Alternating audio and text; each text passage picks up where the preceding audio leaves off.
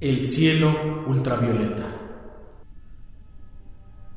La noche transcurría con normalidad, tranquila, callada e inerte como una noche pacífica suele ser. Pero en el cielo, de repente se suscitó una anomalía que nadie esperaba. Una anomalía que empezó a desarrollarse poco a poco. Pequeños relámpagos comenzaron a manifestarse y cubrían el cielo nocturno de un color azul cegador, tan cegador que era imposible no confundir día y noche. De pronto, un temblor acompañó dichos relámpagos, junto con un sonido estridente que no era característico de ellos, hasta que finalmente lo vi. Un ser hecho de luz y relámpagos, con la altura de una montaña, un color azul deslumbrante con brazos y piernas elongadas y más alargadas de lo que suele ser el cuerpo como lo conocemos.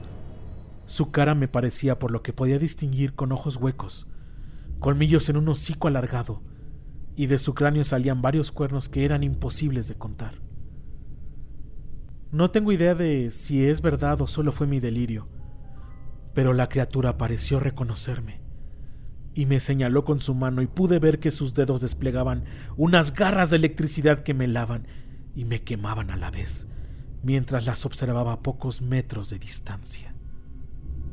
La criatura soltó un alarido que sonaba como si una voz estuviera atrapada en un relámpago mientras estrellaba en el suelo.